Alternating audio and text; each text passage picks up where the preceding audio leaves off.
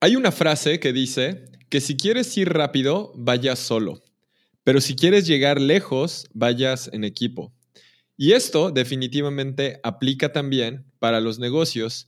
Y en este episodio quiero compartirte mi experiencia en los últimos años creando un equipo de trabajo con los errores que he cometido y algunos de los aciertos también.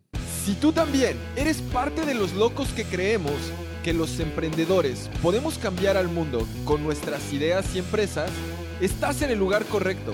En esta tribu impactamos de manera positiva, agregando valor a la vida de las personas, generando nuevas oportunidades de empleo y viviendo la vida plenamente. Soy Rubén Gallardo y te doy la bienvenida a Emprendedor de Alto Impacto. Bienvenido, bienvenida a este nuevo episodio. Gracias por escucharnos. Si es el primer episodio que escuchas, espero te guste, te sea de mucho valor. Si ya has escuchado otros, gracias por seguirnos escuchando.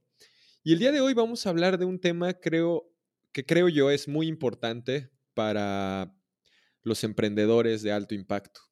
Y es crear equipos también de alto impacto y aprender a delegar las tareas que sean necesarias.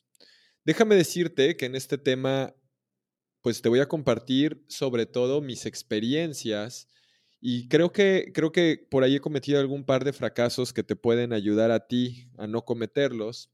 Entonces, pues vamos a iniciar, ¿no? Lo primero es, piensa si realmente requieres un equipo, ¿no? Si tú estás apenas iniciando algo, un proyecto, etcétera, Tal vez en ese momento no requieras tener un equipo, tal vez las funciones y responsabilidades que hay no requieren de, una persona adicional. Eso también es algo importante, no forzosamente necesitas de alguien más.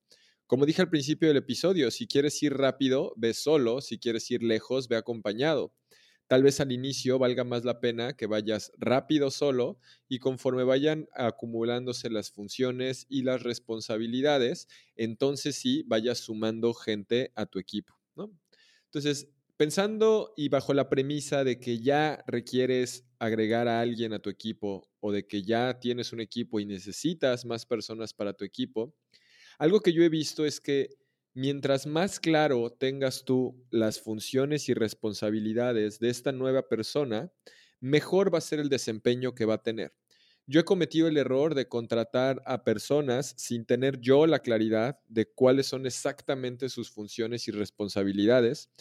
Y muchas veces el error lo he cometido pensando en necesito contratar a una persona que haga exactamente lo que yo, pero, o sea, literal como un mini mí, ¿no? Un pequeño yo. Y este ha sido un error porque no se trata de que alguien haga todo lo que yo hago hoy, sino de algunas funciones y responsabilidades, empaquetarlas y volverlas parte de un nuevo puesto, de una nueva función. Entonces eso es importante. Y por otro lado, tú como dueño de una empresa, como emprendedor, debes de tener muy claros y definidos por escrito los valores y la visión de tu empresa.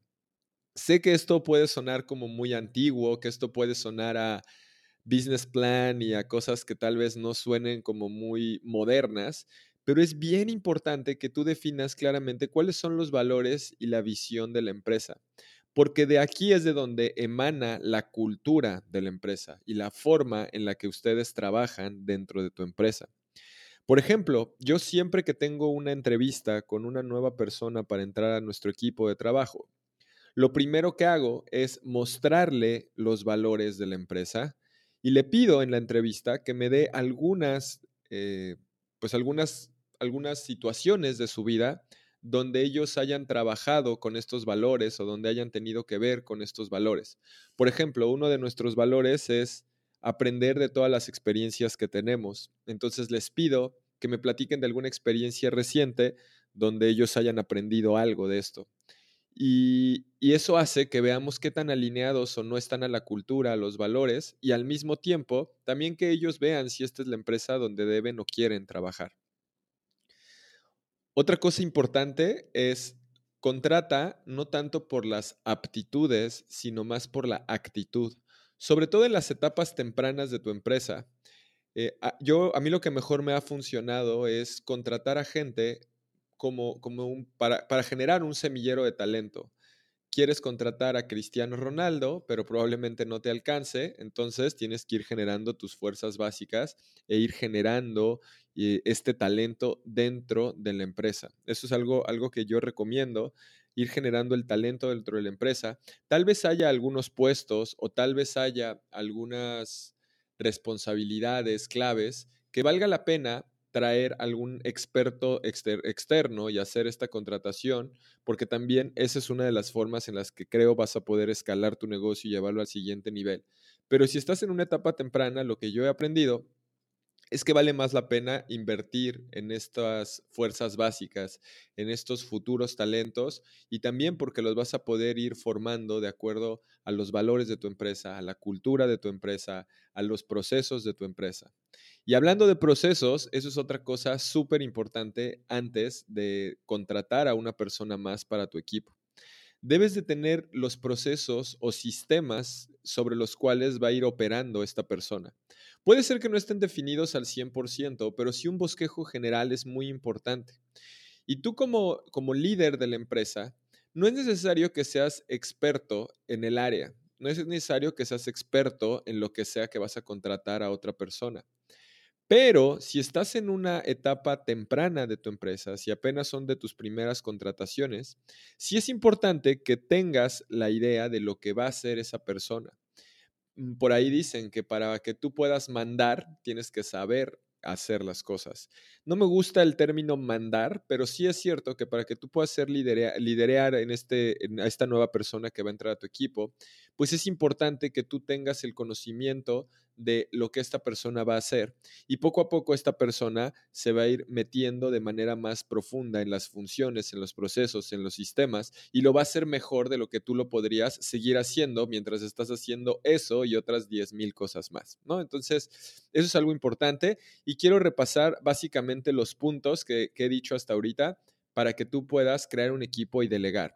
Lo primero es que pienses en las funciones y responsabilidades y las definas claramente para este puesto que vas a requerir. Lo segundo es que tengas definida por escrito los valores y la visión de tu empresa, que contrates de acuerdo a la cultura, que prefieras actitud sobre aptitud, porque muchas veces las cosas se pueden aprender, pero alguien que llega con una mala actitud no la va a cambiar. Y pues también la parte de crear ciertos procesos para que esta persona pueda conectarse literal a tu empresa. ¿Ok? Entonces, piensa y define funciones y responsabilidades. Eh, ten por escrito los valores y visión de tu empresa. Contrata de acuerdo a la cultura. Muchas veces vas a preferir actitud a aptitud y ten procesos o sistemas que ayuden a la gente. De hecho, por aquí tenemos en un episodio anterior que menciono y hablo de este tema de procesos y de la importancia de sistematizar tu empresa, ¿no? Entonces, esto también para que lo, puedas, lo puedas tomar en cuenta. También en la parte de saber qué cosas delegar y qué cosas no delegar, te recomiendo que escuches el episodio número 37, donde hablo de un sencillo filtro para delegar las tareas. Y ahora vamos a pasar a otro tema dentro de creación equipo y delegar, y es el tema del dinero. ¿Cómo vas a hacerle si tú apenas estás iniciando para poder contratar personas a tu equipo de trabajo? Lo que yo te sugiero que hagas aquí, si no tienes eh, para poder invertir en estas personas, es que les vendas tu visión. Y puedes darles algo de participación en tu empresa o un porcentaje de las ventas en caso de que no les puedas ofrecer directamente un sueldo. Pero aquí ten mucho cuidado. Porque cuando haces este tipo de arreglos desde un inicio, esto es casi casi como si te estuvieras casando con esa persona. Es como si tuviera una relación de matrimonio. Y es algo que se vuelve, sí, un impulso para tu empresa, pero también se vuelve algo que podría llegarla a frenar. Así que antes de tomar la decisión de darle participación en la empresa, podrías darle una participación en las ventas, de acuerdo a los desempeños que él tengan, o establecer algunos indicadores clave y de acuerdo a eso ofrecerles el pago. Pero aquí tú como emprendedor lo que debes de hacer para lograr esto es tener una visión muy clara y lograr contagiar a las personas de esta visión. ¿Cómo lo vas a hacer? También entendiendo las motivaciones que tienen estas personas para sumarse a tu visión. Y la idea es que poco a poco conforme vayas tú creciendo tu equipo y delegando tareas operativas, te vuelvas en un líder y vayas creando nuevos líderes dentro de tu organización. Que esto es justamente en la etapa en la que yo estoy en mi, en mi empresa, en Aprendamos Marketing, en esa etapa estamos. Estoy en la etapa en la que la gente que está ahora trabajando de manera operativa, mi intención es crear en ellos líderes para que podamos ir expandiendo la empresa, ¿no? Y cuando pasa eso, tú como líder, como director general, la idea es que simplemente te asegures de que tengan ellos todo lo necesario para hacer sus funciones al máximo potencial. Ok, pues ya hablamos de cómo crear un equipo y delegar, hablamos de las cosas que necesitas tener antes de empezar a contratar, hablamos de cómo saber si necesitas o no necesitas tener un equipo y hablamos también de la parte del dinero, cómo pagarles si no les puedes pagar.